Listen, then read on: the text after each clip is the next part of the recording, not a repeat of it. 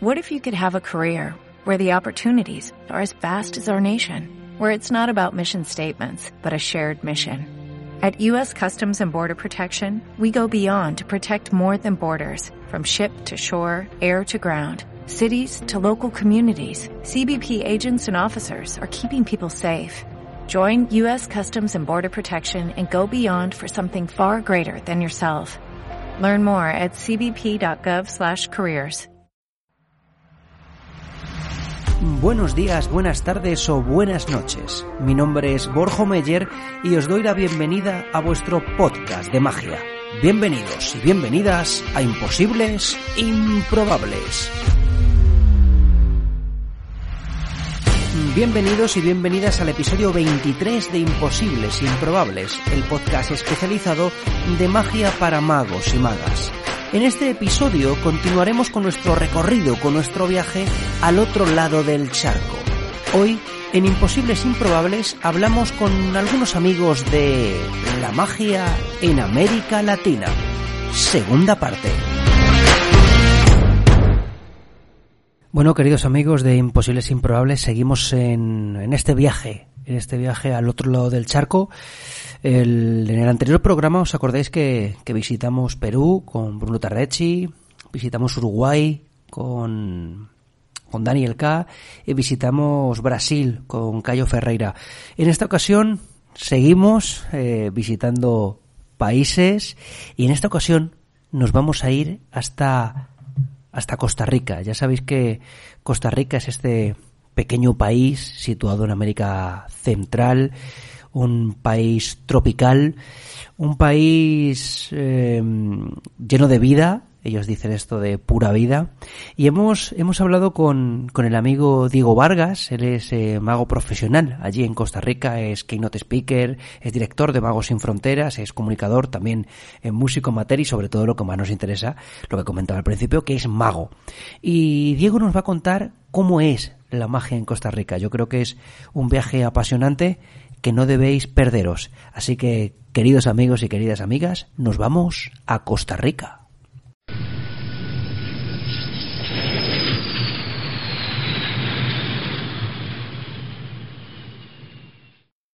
Hola Borjo, amigos magos y magas que estén escuchando el podcast. Pura vida, decimos en Costa Rica para saludar. Eh, si llegan a pasar por Costa Rica, aquí tienen su casa. Eh, un país chiquito en Centroamérica. Somos poquitas personas en el país y por ende también poquitos magos. Lo que yo creo que es bueno porque hace que nos conozcamos entre todos. En Costa Rica no tenemos en este momento una, tienda de magia. Han, han, habido lugares de circo donde se consiguen algunas cosas, pero mm, la mayoría de las cosas las mandamos a traer afuera o las fabricamos, lo cual es algo que sí es muy, muy de la cultura mágica de acá.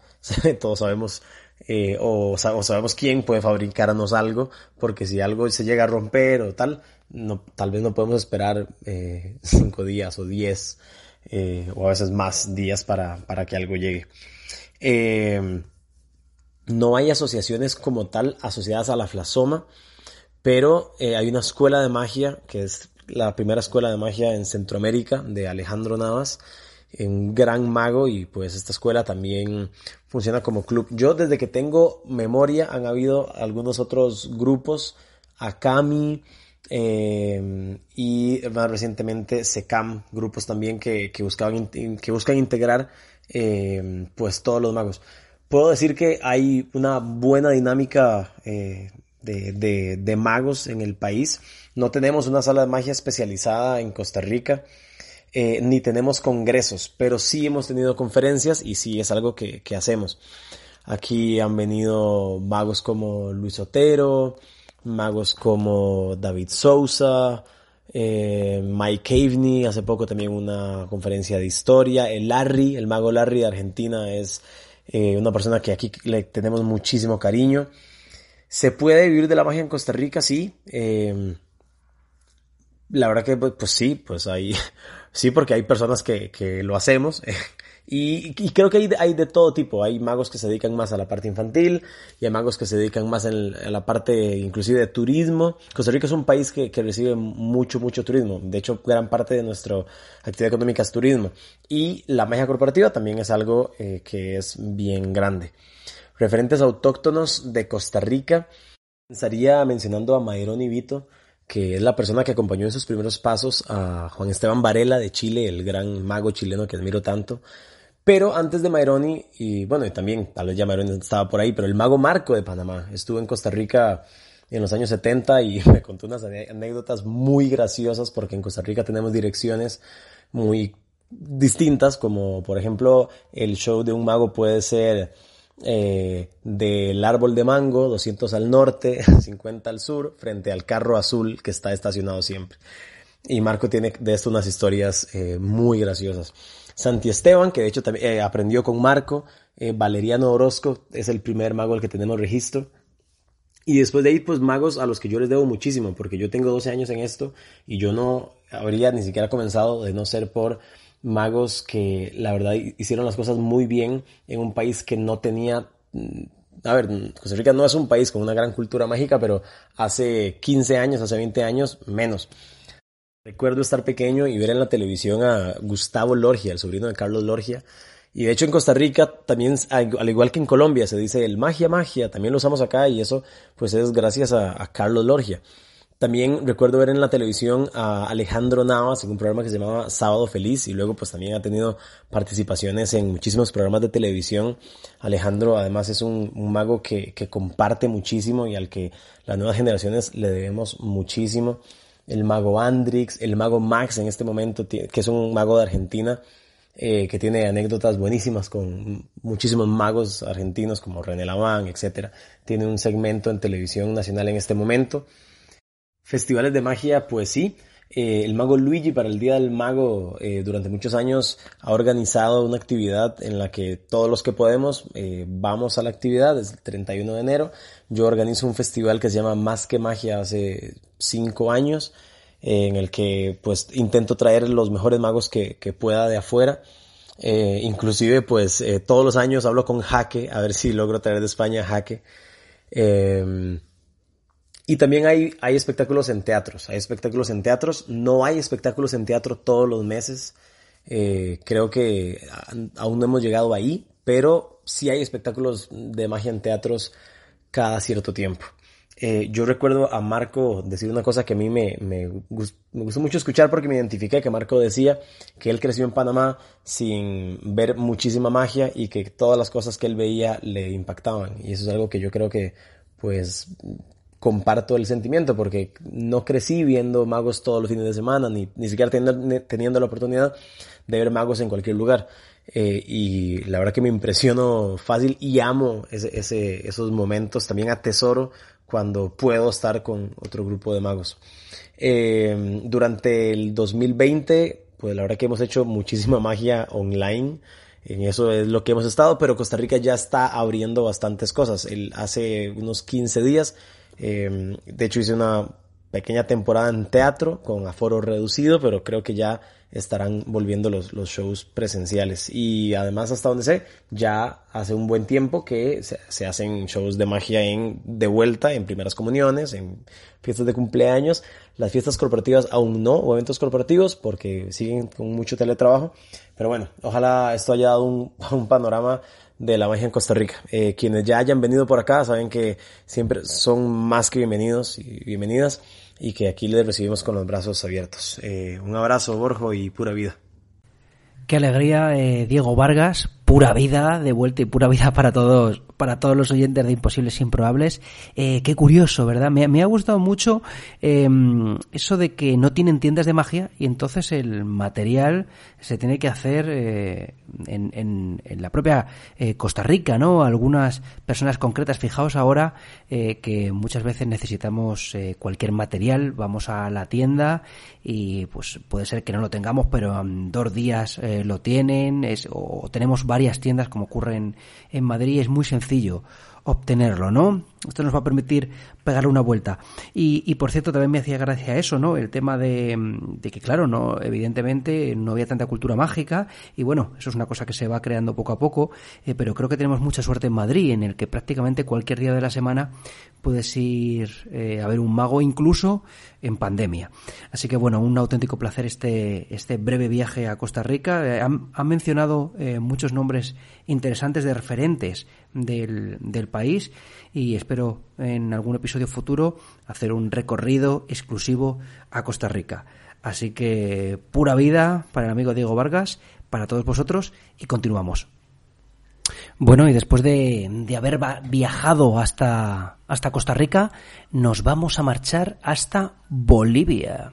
Bolivia, que es un, país eh, de América del Sur que está eh, delimitado en norte y oriente, así para que os hagáis una idea, con Brasil, al sur con Argentina y Paraguay, y al occidente con Chile y con Perú. Esto es bueno porque fijaos que al norte ya hemos estado hablando con Cayo Ferreira, al sur vais a ver con quién vamos a hablar en un ratito, y, en occidente estuvimos em, hablando hace, hace un par de semanas con, con Bruno Tarnecci de Perú. Así que bueno, ahora nos vamos a ir con el amigo Dardo Vilar que nos va a hablar de, de la magia en Bolivia. Así que, queridos amigos y queridas amigas, con todos ustedes, desde Bolivia, Dardo Vilar.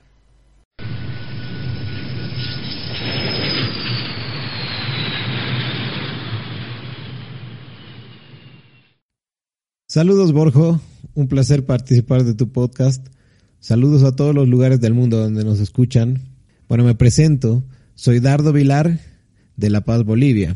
Hace 13 años que ingresé al mundo de la magia y es un viaje que me llevó a hacer amigos de todo el mundo, ver y conocer artistas magníficos, así como tener el gusto de participar de tu podcast.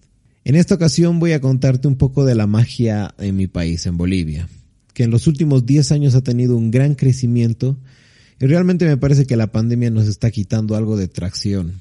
Pero todo el crecimiento logrado sé que puso cimientos para continuar una vez podamos retomar las presentaciones en escenarios y también que se retomen los eventos de magia a nivel internacional. La magia en mi país es bastante diversa. Si bien hace unos 11 años atrás había en su mayoría magos de escenario, muchos enfocados en magia infantil, el ámbito de la magia de cerca ha crecido bastante, al igual que la manipulación y otras áreas, lo que le ha dado un aire de frescura al ámbito mágico de Bolivia y ha permitido que muchos magos talentosos empiecen a brillar en el área en la que mejor se desempeñan.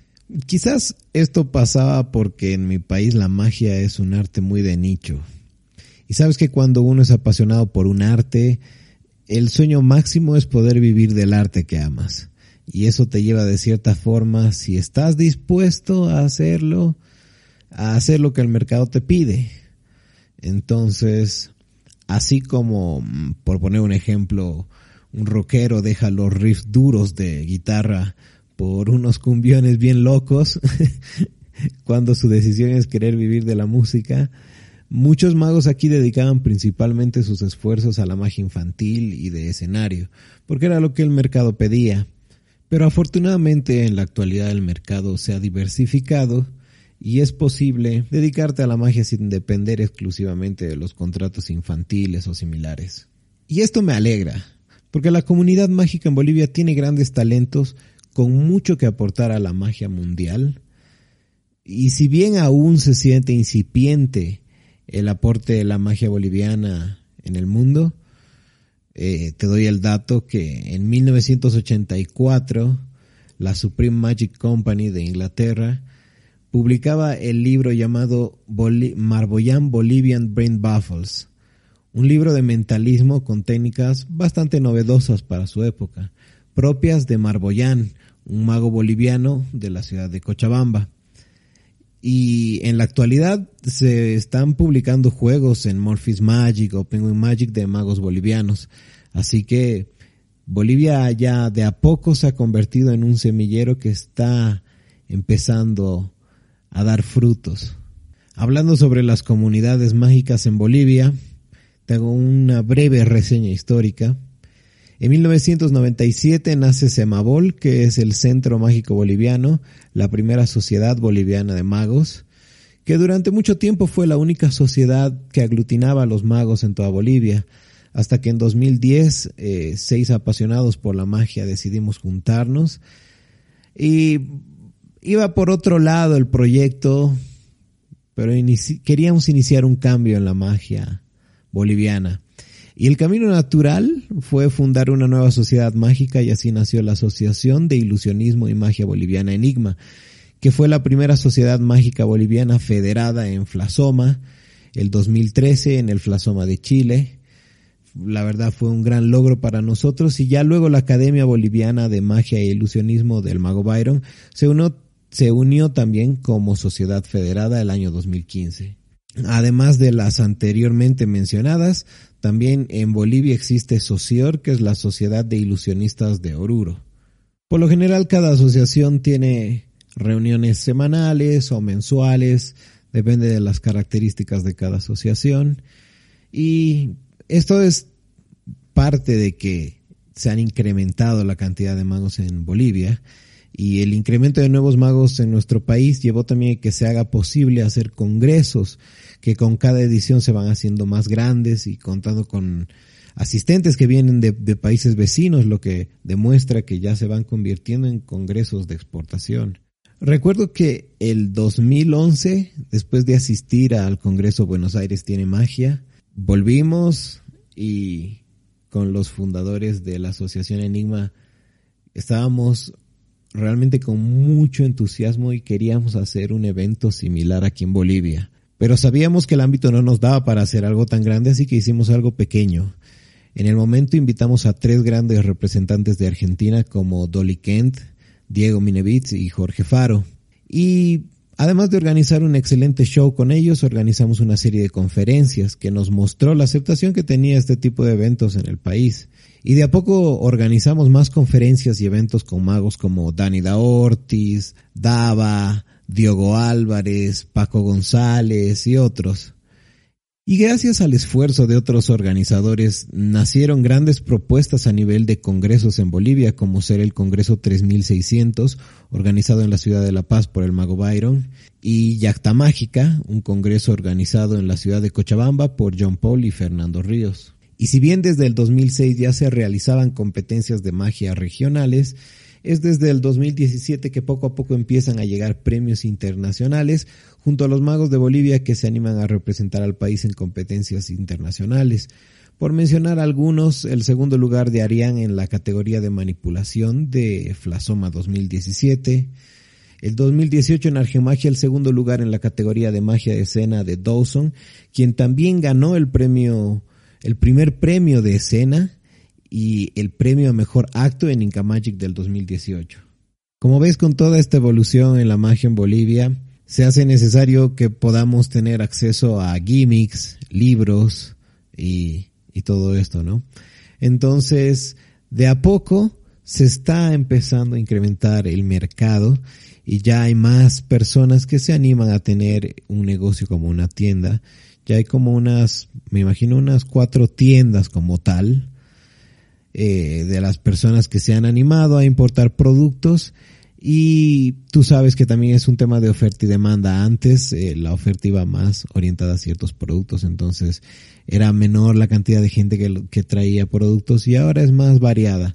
Así que va creciendo eso, pero aún por el tema de aduanas y los temas de el cambio de monedas, mm, los precios no son necesariamente los más accesibles. La magia es como que un hobby o u oficio, depende cómo uno lo tome, eh, relativamente caro, ¿no? Y bueno, hablemos de si se puede vivir de la magia en Bolivia. Previo a la situación de la pandemia, sí era posible. La cifra de magos que se dedican únicamente a la magia como principal modo de, ingreso no es la más grande y en la actualidad con la situación se redujo bastante. Em, la mayoría, la mayoría, una de las fuentes de ingreso principales que tenía era a través de las actuaciones en eventos infantiles, cumpleaños, que es uno de los mercados más moviditos, ¿no? Funciona bastante bien y en el último tiempo, como te digo, se ha abierto bastante el mercado, entonces eh, era más fácil tener acceso a hacer presentaciones de magia corporativa en restaurantes. Así que sí, sí es factible vivir de la magia en Bolivia, con esfuerzo, hay que esforzarse bastante, pero eh, es posible.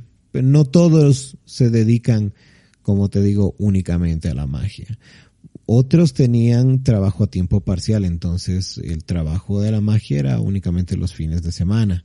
Y actualmente, bueno, la situación no da para que hayan shows infantiles eh, ni presentaciones en teatros, así que el porcentaje de magos que se dedicaban principalmente a la magia, que estén activos y hayan cambiado al mundo virtual no es necesariamente el más grande, otros han optado por arrancar emprendimientos en otras áreas eh, y, los que se dedicaban a otras cosas, bueno, dedicarse a tiempo completo a, a estas otras actividades.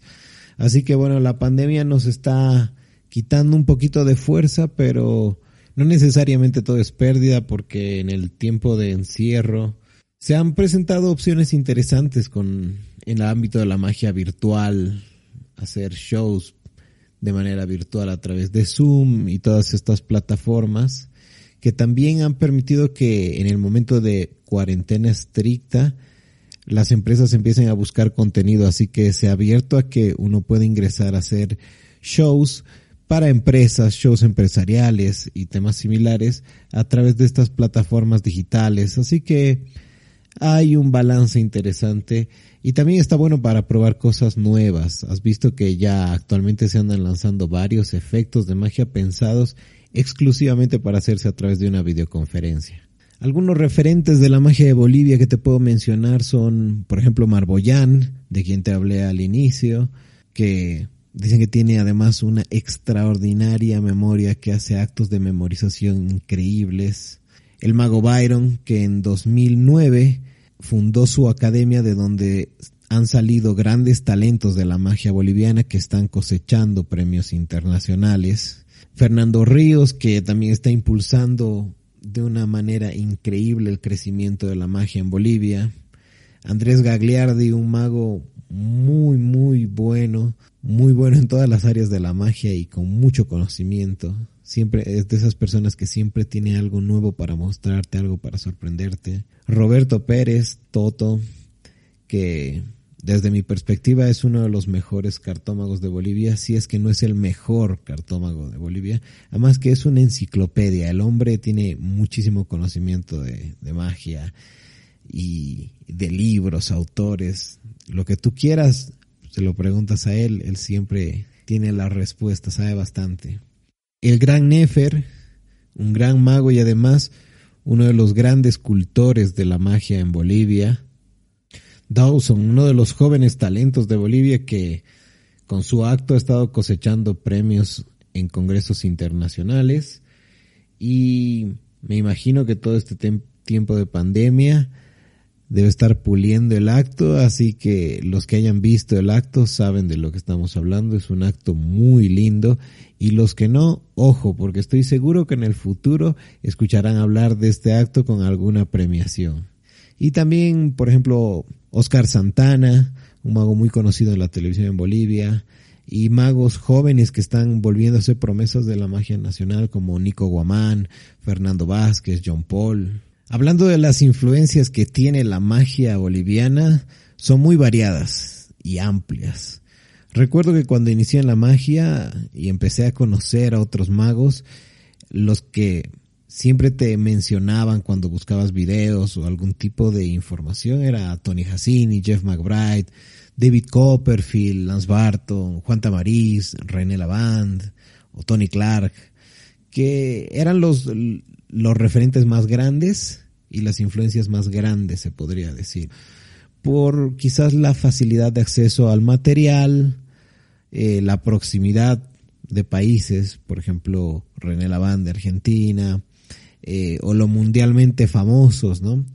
Entonces, de a poco esto ha ido cambiando con la nueva generación de magos y gracias al Internet y todas estas cosas, de a poco se ha, se ha ido haciendo mucho más grande el abanico de influencias y a través de los viajes que hemos tenido a congresos y todas estas cosas, ha empezado a crecer más y más las influencias que se puede ver en la magia en Bolivia.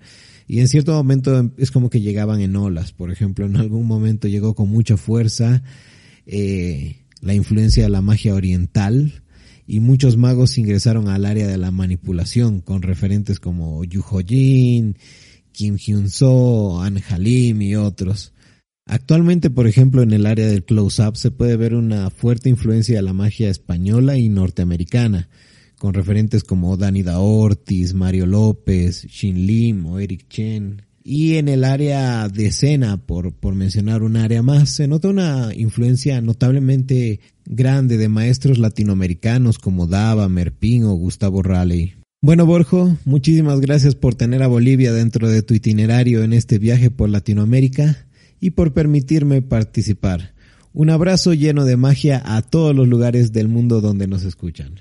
Bueno, un abrazo muy fuerte para el amigo eh, Dardo Vilar desde La Paz en Bolivia. Ha sido, ha sido fantástico este recorrido, ¿verdad? Porque es bonito ver, bueno, a mí me parece especialmente bonito eh, ver esta, esta conjunción de acentos. Yo siempre cuando concebí este serie, esta serie de, episodios dedicados a, a la magia en América Latina, yo me imaginaba que se escucharan todos juntos. Lo que pasa es que, claro, tenéis que tener mucho tiempo libre eh, y las orejas preparadas para escucharlo todo junto, por escuchar no esa mezcla de, acentos y de culturas en un, en un mismo audio. En cualquier caso, creo que ha sido muy revelador. Hay paralelismos con España y, evidentes diferencias, ¿no? En este caso vamos a vamos a continuar, vamos a vamos a irnos ahora a un país que mm, tengo la sensación de que mm, tiene mucha influencia en España y, tenemos a, grandes referentes que han llegado hasta aquí. Estoy hablando em, de magos, como voy a decir nombres, ya vas a saber hacia dónde me dirijo. Si hablo de Pablo Zanata, si hablo de Hernán Macaño, si hablo de Roberto Mansilla, si hablo de Fantasio, si hablo de em, Nico Gentile, seguro que, si hablo de Rádagas, digo, seguro que me estoy dejando muchos magos fuera. Pero por supuesto, si yo digo Merpin, vosotros sabéis que yo estoy hablando de Argentina. Y es que amigos, nos vamos a marchar a Argentina, que por supuesto eh, conocéis, eh, han, llegado eh, muchísimos artistas hasta aquí. Tenemos un, libro que se llama El ciclo de magos argentinos de, páginas, que es muy recomendable. tenemos por supuesto a maestros como René Laván, como no lo vamos a conocer. Y nos vamos a ir a Argentina porque he conseguido engañar a Merpin para que nos hable sobre Argentina. Así que, damas y caballeros, una persona que, que no tiene, no requiere presentación. Además, tienen un, un, un podcast maravilloso. Eh, eh Nico Gentile y, y, Merpin vieron eso, eh, que si no lo habéis escuchado, pues tenéis que escucharlo, porque es una combinación perfecta para imposibles improbables. Así que, damas y caballeros, nos marchamos a Argentina y vamos a hablar con Merpin.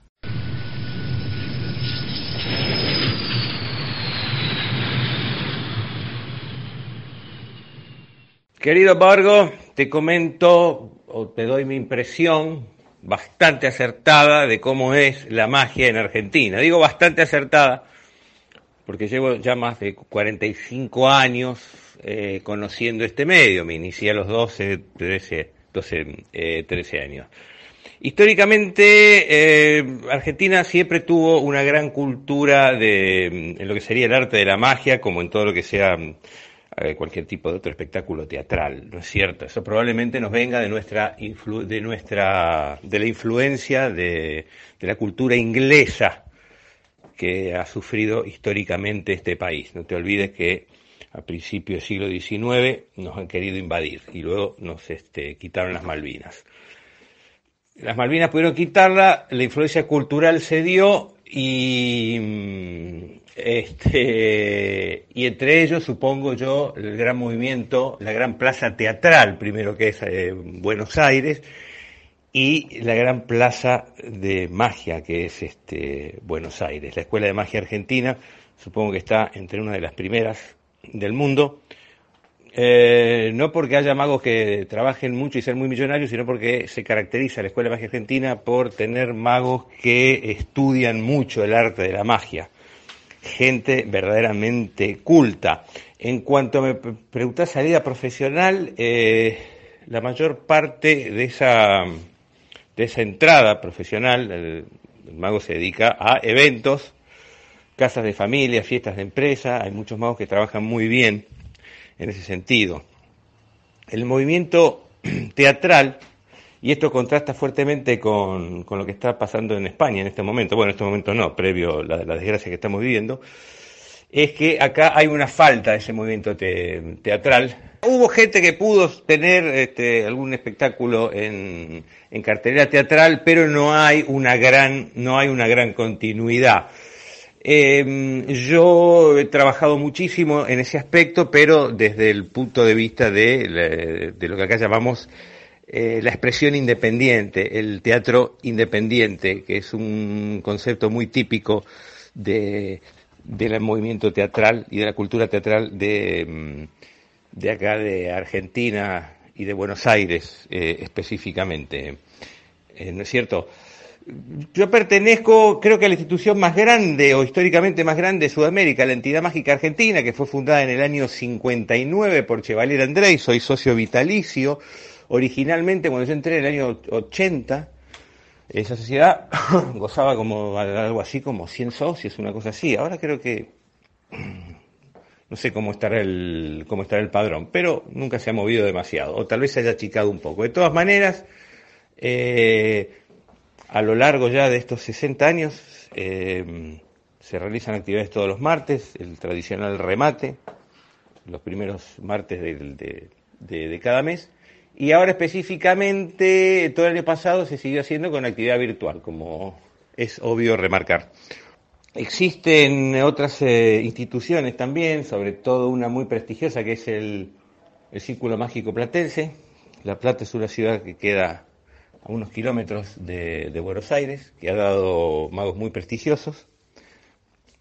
Eh, y existe también, y existirán un par de instituciones más que en este momento no recuerdo, es decir, eh, el nucleamiento de los aficionados a la magia eh, siempre estuvo acá, ¿no es cierto? En cuanto a, me preguntás sobre casas de magia, bueno, mi padrino artístico, desgraciadamente retirado, el Mago Master, tenía una casa muy importante, una casa, estuvo la casa de magia histórica, que cerró ahora unos 20 años, estuvo casi de principio del siglo XX, el famoso Bazar Yankee, y actualmente está Buenos Aires Mágico eh, de mi fallecido amigo Carlitos Raggi, que lo continúa su familia, el, Bazar de Magia, una casa muy prestigiosa, de mi amigo Martín Pacheco, y en este momento supongo que habrá otras, pero no recuerdo. Eh, para terminar y redondear esta idea, déjame decirte que Creo que para cualquier mago vivir en Buenos Aires es vivir en el paraíso de la magia, porque hay mucha afición, hay muchos magos, hay mucho aficionado, eh, y se respira, se respira esa tradición de cultura mágica que lógicamente nos fue legada por el mejor mago de, de toda la historia, que fue David Bamber, Fumanchu. Si bien David Bamber nació en Derby, en Inglaterra, en el año 1904, pero Fu Manchu nació en el año, en marzo del año 1929 en el Teatro San Martín, acá en Buenos Aires. Y en cuanto él fundó la escuela de la que yo soy descendiente, el Centro Mágico Fu Manchu, eh, yo creo que fue el inicio de la gran escuela este, de magia eh, Argentina. Y en cuanto a referentes eh, que me preguntabas, por supuesto, los tenemos. Es eh, indudable que debemos hablar de, para mí, el mejor mago de toda la historia, universal de la magia, el tandilense, perdón, René Laván, que tenía su residencia en Tandil, muy cerca acá de Buenos Aires. Desgraciadamente nos dejó, queda su mujer Nora. Fantasio, el ángel de la sonrisa mágica, otro gran referente. Y solamente nombro esos dos, pero lógicamente hubo muchísimo. Te agradezco mucho esta oportunidad de poder ponerme en contacto con todos tus oyentes. Les mando un gran y mágico y argentino abrazo.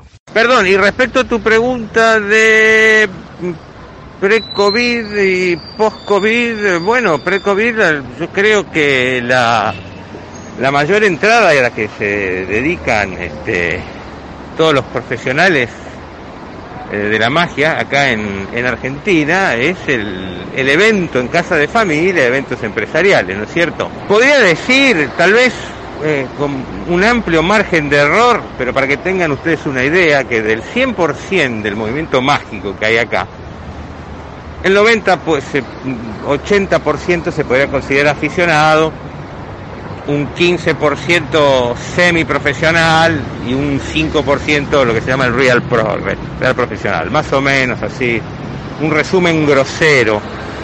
Eh, y todos es, se vive de, lógicamente, la casa de familia, el evento, eh, la empresa, la, fiesta de la corporación, el evento eh, corporativo.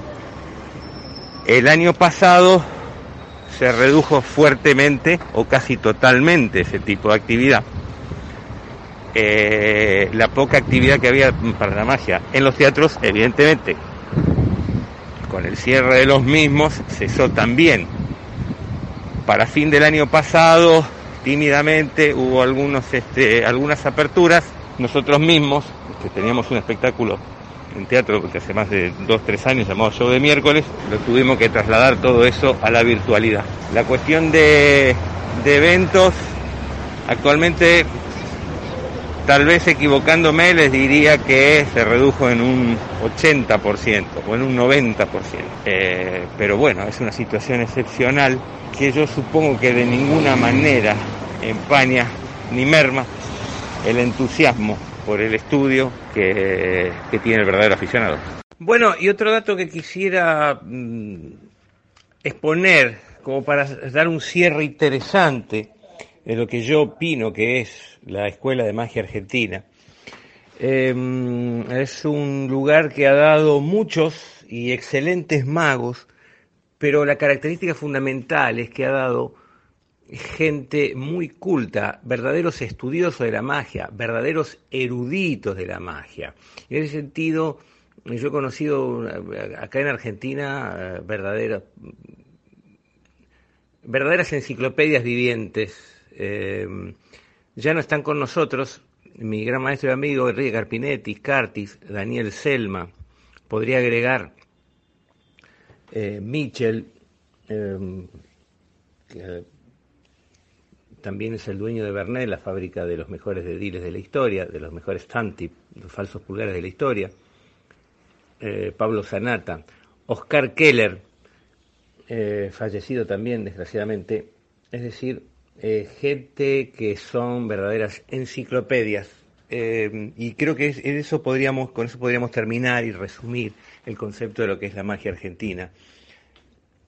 magos que son verdaderamente estudiosos eh, del arte, verdaderamente estudiosos del arte de la magia. Bueno, grande el maestro Merpín, desde Argentina hemos hecho este viaje maravilloso. Yo creo que tenemos una visión eh, muy general, eh, pero fantástica, de cómo es la situación, cómo es la situación en Costa Rica, gracias a Diego Vargas, la situación en Bolivia, gracias a Dardo Vilar, y la situación en Argentina, gracias al, al maestro Merpín. Y hasta aquí el episodio 8 de la tercera temporada de Imposibles Improbables. Ya sabéis que podéis seguirnos en las redes sociales, en Instagram, en arroba y también disponéis de nuestra página web www.imposiblesimprobables.com, donde os espera nuestro formulario de contacto, en el que me encantaría recibir vuestros comentarios, qué pensáis eh, alguno de los oyentes sois de Costa Rica, de Bolivia, de Argentina, nos queréis contar algo sobre cómo es la situación, cómo estáis viviendo la magia allí en prepandemia y en plena pues los recibiremos y los leeremos aquí en Imposibles Improbables, vuestra casa. Nos vemos en el siguiente episodio, ya sabéis que mi nombre es Borjo Meyer y que ha sido un auténtico placer estar con vosotros y con vosotras. Así que buenos días, buenas tardes o buenas noches y nos vemos en una semana con un nuevo episodio de Imposibles Improbables.